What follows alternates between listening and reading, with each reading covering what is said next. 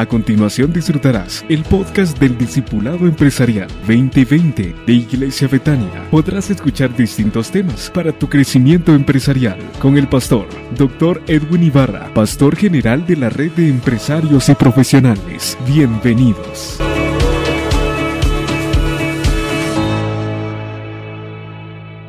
Hola amigos, bienvenidos al Discipulado Empresarial 2020 aquí desde la ciudad de Quetzaltenango, en Guatemala. Transmitimos este día para todos ustedes con la convicción firme de lo que dice nuestro eslogan, hasta que tu visión sea perfecta. Hemos sido llamados para disipular a empresarios y profesionales, ese es nuestro llamado. Y la intención es dejar en ustedes eh, un deseo enorme de hacer las cosas con los conceptos bajo la palabra de Dios. Y ese es, el, es creo yo, eh, lo mejor que nos puede pasar a todos nosotros, estar involucrados en negocios y en empresas que honren a Dios y que de alguna manera puedan servir al prójimo, a la humanidad. Pero para esto, eh, hoy vamos a hablar un poquito sobre los hábitos para el éxito, es decir, cuáles son esas cosas que nos pueden llevar eh, Recuerdo que muy al inicio, cuando empezamos este discipulado, recibí varias críticas respecto a el nombre, porque muchos ah, han creído que esto es para usar la Biblia para hacer plata, pero en realidad estamos discipulando el corazón de los empresarios. Porque cuando discipulamos el corazón de los empresarios y los profesionales, podemos tener un mejor mundo, una mejor ah, humanidad aquí sobre la faz de la tierra. Y creo que es importantísimo entonces tomar en consideración que la palabra de Dios sirve para eso. Así que los hábitos que hoy vamos a hablar tienen que ver sobre esas cosas que nosotros hacemos para alcanzar todas las metas que nos hemos propuesto en la vida. Las metas pueden ser de cualquier índole que, usted guste. Eh, vamos a hablar entonces, en primer lugar, que cuando hablamos de hábitos, quiero leer la definición del diccionario, Dice que es cualquier comportamiento aprendido, no es innato, no nacemos con ningún hábito, nosotros en general no nacemos con ningún hábito. Así que cuando hablamos de un hábito estamos hablando de eh, cualquier comportamiento aprendido durante la faz de, durante nuestra existencia, mediante la repetición, y esta quizás es la clave del hábito, la repetición. Nosotros tenemos hábitos repetitivos. Y luego dice que se realiza de forma habitual y automática sin apenas pensar en ello. ¿Han usted, notado usted que hay mucha gente que se levanta de noche, va al baño, se cepilla los dientes y, y regresa y regresó medio dormido? Porque su acto es automático, es semiautomático, semi-inconsciente. Porque el hábito, cuando es repetitivo, eh, y esa es, la, tal vez la, la clave del, del hábito, la repetición.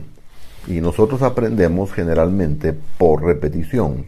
O sea, nuestra vida está marcada porque repetimos constantemente lo que nosotros ah, queremos. Y muchas veces hay hábitos que fueron creados aunque no quisiéramos, fueron creados y ahí, están. Y cuesta muchas veces romper, por ejemplo, romper un hábito de fumar es algo que cuesta demasiado en la vida porque eh, hay conexiones cerebrales que se establecen en el momento de que sucedió esto. Pero todo esto lo comento porque vamos a hablar de algunos hábitos que nos pueden llevar al éxito. Es decir, esas cosas que son tan necesarias que nos pueden llevar para alcanzar lo que nosotros deseamos. Y quiero empezar diciendo que una de las primeras cosas de los hábitos que debemos de tener es control de nuestros apetitos y de nuestros deseos. Ahora quiero resaltar aquí algo. El disfrute de la vida justamente sucede cuando cumplimos nuestros apetitos y nuestros deseos. Por ejemplo, hablemos del comer el apetito de comer, el deseo de comer.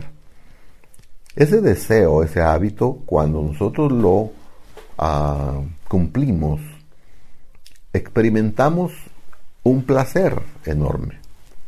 Sin embargo, hay ciertos apetitos y ciertos deseos que no van acorde a la voluntad de Dios. Y, ahí es donde nosotros tenemos que participar muchas veces en lo que hay dentro de nuestro corazón. Dentro de nuestro corazón hay muchas cosas que no son las mejores y necesitamos ponerle orden. Ahora, dice 1 Corintios 10:23, se lo voy a leer en dos versiones para que usted vea eh, y entienda un poquito la diferencia. Dice, todo es lícito, pero no todo es de provecho. Todo es lícito, pero no todo edifica. La otra versión dice, se dice, uno es libre de hacer lo que quiera. Es cierto, pero no todo conviene. Sí, uno es libre de hacer lo que quiera, pero no todo edifica la comunidad. Ahora, estos deseos y apetitos cumplidos entonces nos permiten disfrutar la vida. El punto es cuando esos deseos y apetitos no están conforme a la voluntad de Dios o conforme a su palabra. Y usted puede decir, yo puedo hacer lo que me dé la gana, por supuesto, pero ya leímos que no todo edifica. Todo puede ser lícito, pero no todo me conviene. Y hay un momento en que cuando uno toma ciertas decisiones en la vida, debe restringirse de otras. Por ejemplo, si usted se casa, Usted se casó para permanecer fiel dentro de su matrimonio. Y de alguna manera, cuando usted sale de eso y quiere cumplir otro apetito fuera de su matrimonio, se le complica y se le va a complicar. Y de hecho, si usted lee el libro de Proverbios, encontrará que no es sabio adulterar, por ejemplo. Como no es sabio robar, como no es sabio hacer cualquier cosa ilícita. Y como repito, uno lo puede hacer aún con el cargo de conciencia, pero a la larga eso pasa factura. Todos los pensamientos que nosotros tengamos en nuestra mente nos pasan la factura. Y esto, de alguna manera, entonces, requiere control aún en las cosas que son lícitas. Control en la comida. ¿Podemos comer? Por supuesto podemos comer. ¿Tenemos un límite? Por supuesto tenemos un límite. ¿Por qué? Porque si no se termina gastando yendo a restaurantes, ah, como soy empresario, gano lo que sea y termino gastándome todo. Pero aquí dice, todo me es lícito, pero no todo edifica, no todo me conviene. Entonces el punto es que el Espíritu Santo está dentro de nosotros y actúa para que nosotros podamos tener la posibilidad de tener el dominio propio. Entonces todos los deseos y apetitos deben ser sometidos a la palabra de Dios. Cuando usted sienta un deseo inmundo, una inmundicia por ahí que viene a su mente, tiene que rechazarla para que no haga nido y no se convierta en un hábito en su corazón. La siguiente cosa que debemos hablar sobre otro hábito que nos conduce hacia el éxito es en el manejo del tiempo. Cuando hablamos de manejo del tiempo, yo quiero llevarlo o quiero invitarlo para que Tracemos una línea del tiempo desde el día cero, que es el día que usted nació, hasta el día que hoy está. Y tal vez usted tiene 20 años, 30 años, 40, 50. Calcule el tiempo que usted ha vivido y puede hacer una línea del número cero hasta el día de hoy. Pero la línea más importante no es lo que ya pasó, sino lo que viene. Porque lo que viene es lo que de alguna manera no lo tenemos, va a venir y cuando viene pasa al archivo del pasado. Ya no está en el futuro. La línea del tiempo dice que en promedio, escuche bien, las personas vivimos 83 años. En Guatemala, la estadística muestra que los hombres vivimos 80 años y las mujeres 83. Sí, pero mi abuelita murió a los 100 años. Bueno, son casos contados. Estoy hablando del promedio. Quiere decir que usted tiene 50 años y su promedio de vida es 80 años. A usted le quedan 30 años. Estoy hablando estadísticamente, porque Dios puede determinar cualquier cosa y eso creo que todos lo sabemos. Pero estadísticamente hablando, vemos que si alguien tiene 50, va a durar hasta los 80. Esa es la línea del tiempo. Por supuesto que la eternidad es una cosa diferente y ahí pues hasta, hasta el infinito, como dice la película.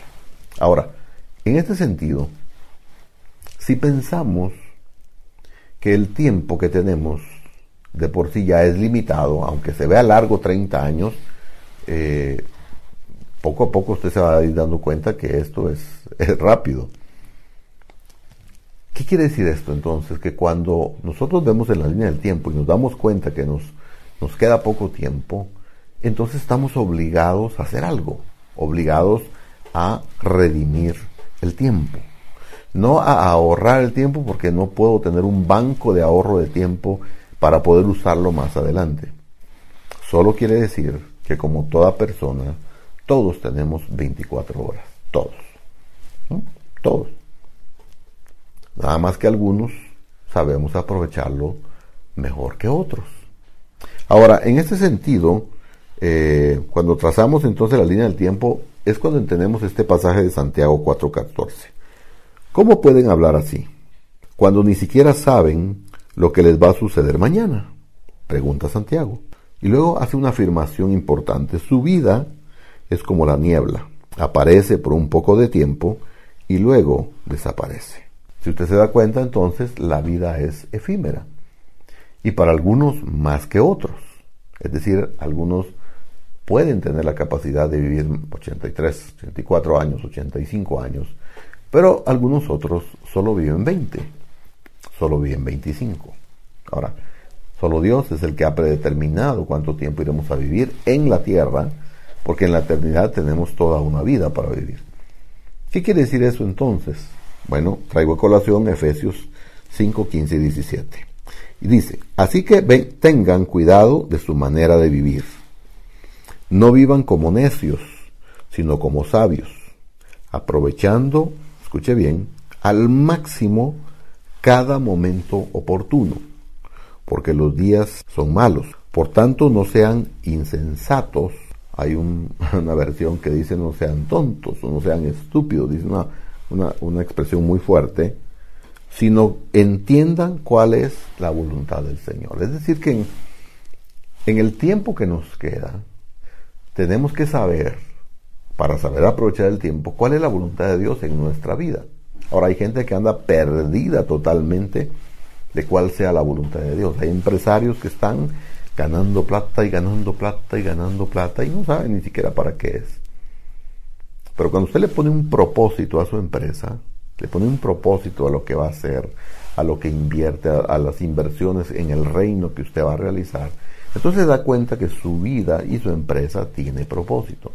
Por eso dice, aprovechen bien el tiempo y conozcan cuál es la voluntad de Dios en sus vidas. Creo que ese es un llamado importante para nosotros el día de hoy. Conocer cuál es la voluntad de Dios en nuestras vidas para que de esa forma nosotros podamos tener la posibilidad de creer ah, y de hacer las cosas que nosotros hemos sido llamados a hacer. Cuando entendemos esto, entendemos la expresión aprovechando bien el tiempo porque los días son malos. ¿Cuál es mi invitación entonces para usted en relación al tiempo? En primer lugar, cuando hablamos del tiempo, yo le puedo decir, trabaje con propósito. Trabaje con propósito. Es decir, cuando usted piense en tiempo, piense en el propósito. Piense en las cosas que quiere hacer, en las cosas a las cuales fue llamado. Y que esas cosas de alguna manera lo van a llevar a su éxito, a su futuro, a lo que usted ha predeterminado hacer, a lo que Dios de alguna manera ha predeterminado hacer. Ahora, esto eh, también hay que trabajar con metas.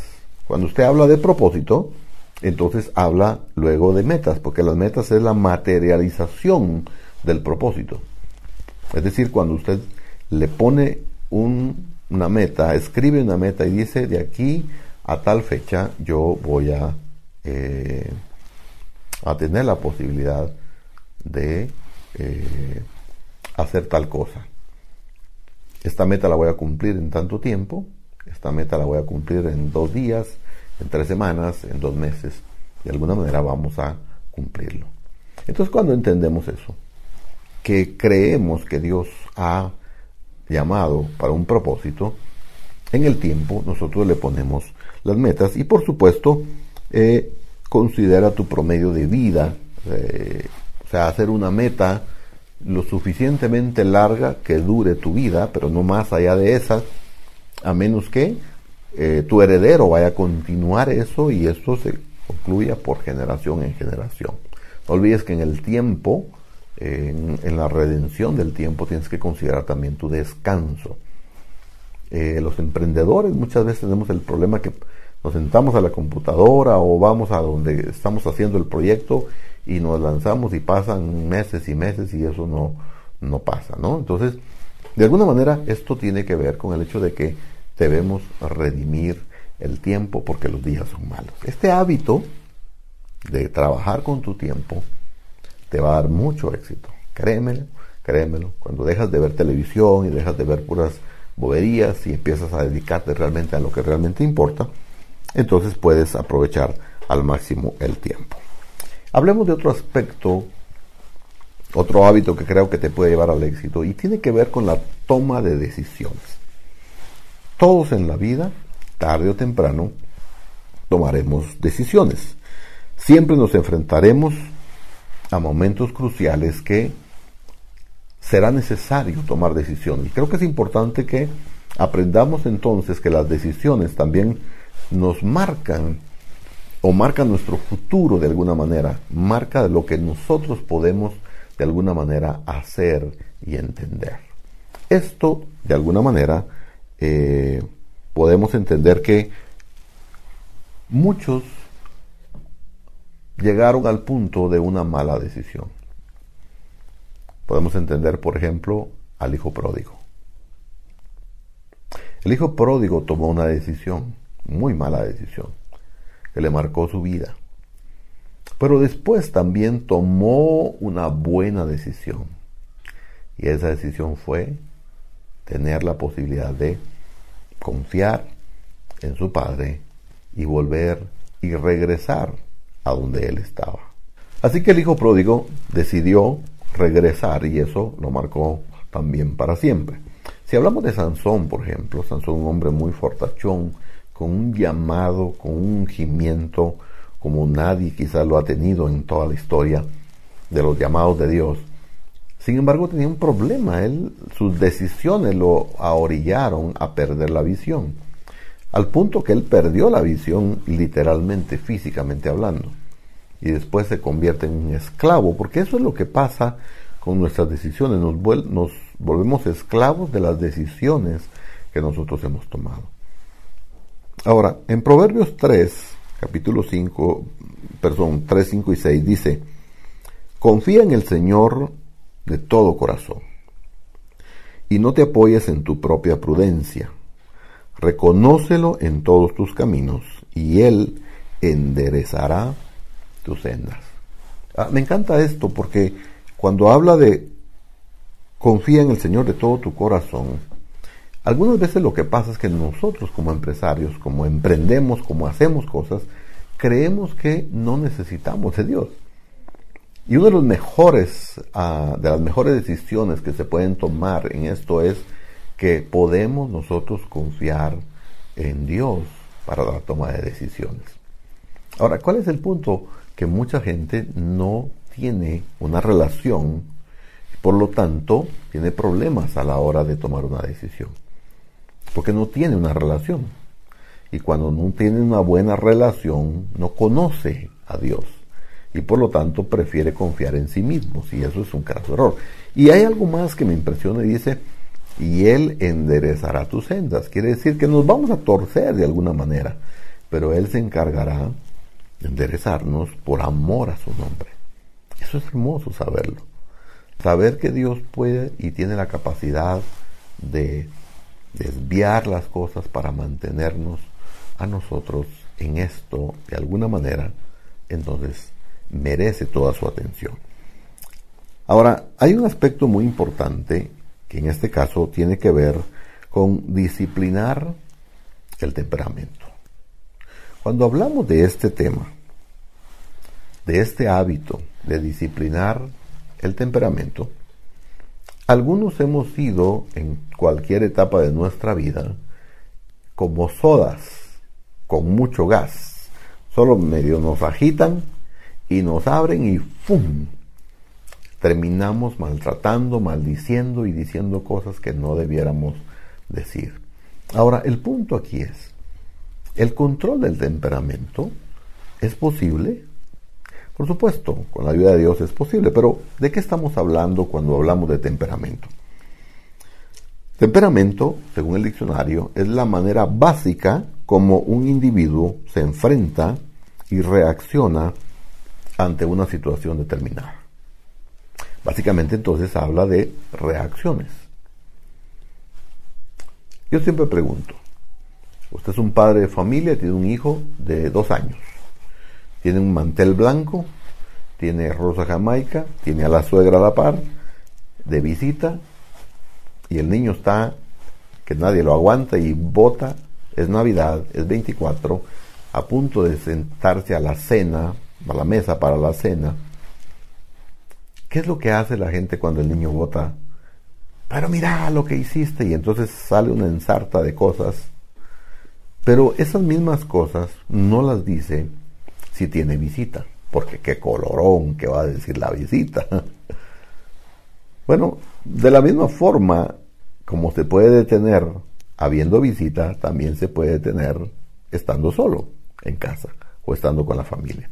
Entonces, ¿qué es lo que pasa? Muchas veces nuestro temperamento, que tiene que ver con las reacciones emocionales que nosotros presentamos o que hacemos ante la, cualquier situación que se nos presenta en la vida, nos desvía de alguna manera. Y ese es un mal hábito, de alguna manera es un mal hábito que nos puede llevar a meter problemas. ¿Cuántos negocios ha perdido usted por causa de su temperamento? ¿Cuántas negociaciones iban muy bien, pero en el momento que alguien, uno de ellos, su, su vendedor o su comprador le dijo alguna cosa, el negocio se acabó y no se llevó a cabo al final de cuentas. Pero ¿qué es lo que pasa entonces en este sentido? El temperamento nos juega y nos juega sucio muchas veces y nos juega complicado.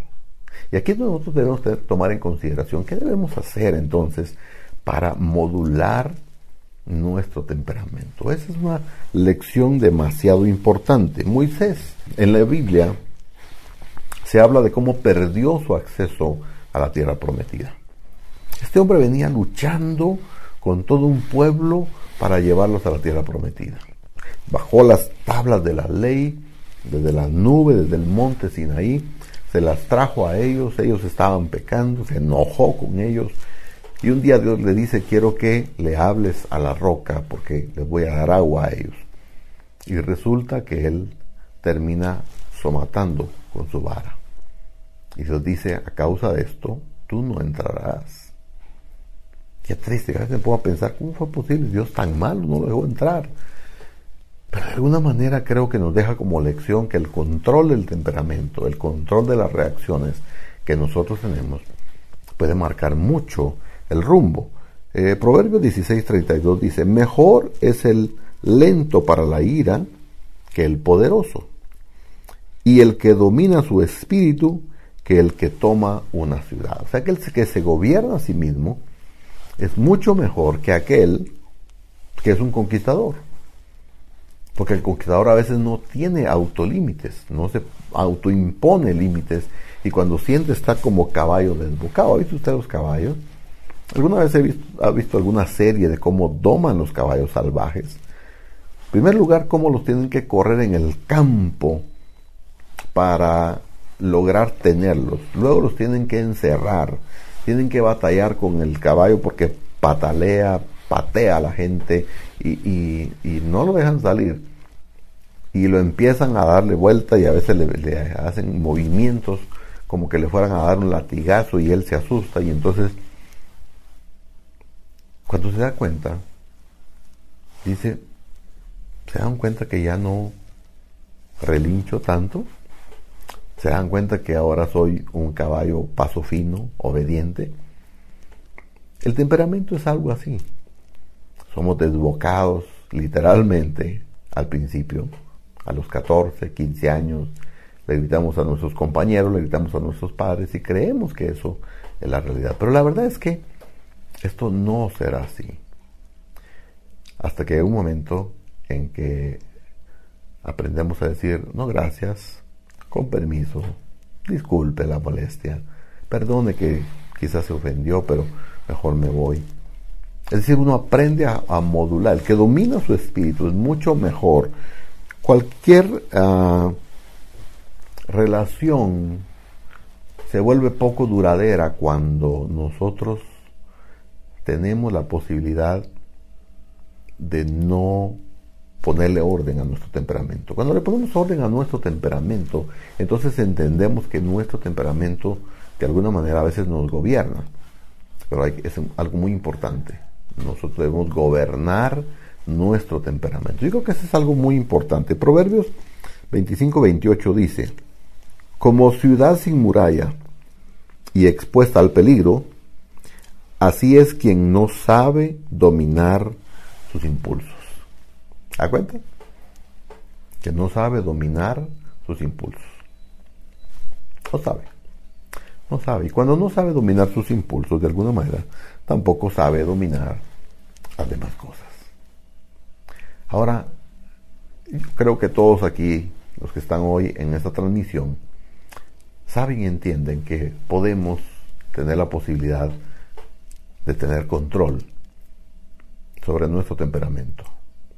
Saben que podemos detenernos muchas veces, saben que podemos cerrar nuestra boca, saben que podemos decir no o decir sí cuando queramos. A veces queremos agradar a otros y eso es imposible. Agrádate a ti mismo, agrada a Dios. Y por supuesto, y después trata de agradar a los demás, pero no te mueras por eso. No reacciones abruptamente o con exabruptos, contestando o, lo que es peor, tomando la violencia en tu mano. De esta manera creo que nunca se lograrán las cosas. Ahora, como empresarios, necesitamos de la ayuda de Dios. Necesitamos tener el apoyo, el amor, el cariño, el respeto de toda la gente, pero especialmente el amor de Dios, que es en Cristo Jesús, y que solo a través de Él podemos tener todos los hábitos que hemos mencionado y que podemos llevarnos al éxito. Tarde o temprano alcanzaremos la cumbre si permanecemos en estos hábitos. Puedes ganar mucha plata, puedes tener muchas amistades, puedes tener todo esto si tienes esos hábitos como parte de tu rutina convencional, diaria, que tú hagas. Así que déjame orar por ti en este momento, porque sé que Dios te ayudará. Padre, en el nombre de Jesús venimos, creyendo que podemos formar hábitos repetitivos, Señor, para que queden guardados en nuestra mente, alma y espíritu, en nuestro subconsciente, para que incluso ya sin pensar podamos realizar, Señor, cosas que te honren, que te bendigan. Como empresarios, Señor, queremos dejar las cosas, Señor, en tus manos. Pedirte tu opinión, Señor, en cada decisión que tomemos, en cada decisión de negocios. Te queremos presente, Señor, en el nombre poderoso de Jesús. Señor, redimiremos el tiempo, aprovecharemos al máximo las oportunidades para cumplir nuestro propósito. Te lo pedimos en el nombre poderoso de Jesús. Amén. Qué bueno que nos hayas acompañado este día. Siempre es un honor. No olvides Discipulado Empresarial 2020 hasta que tu visión sea perfecta. Nos vemos la próxima semana. Hasta pronto.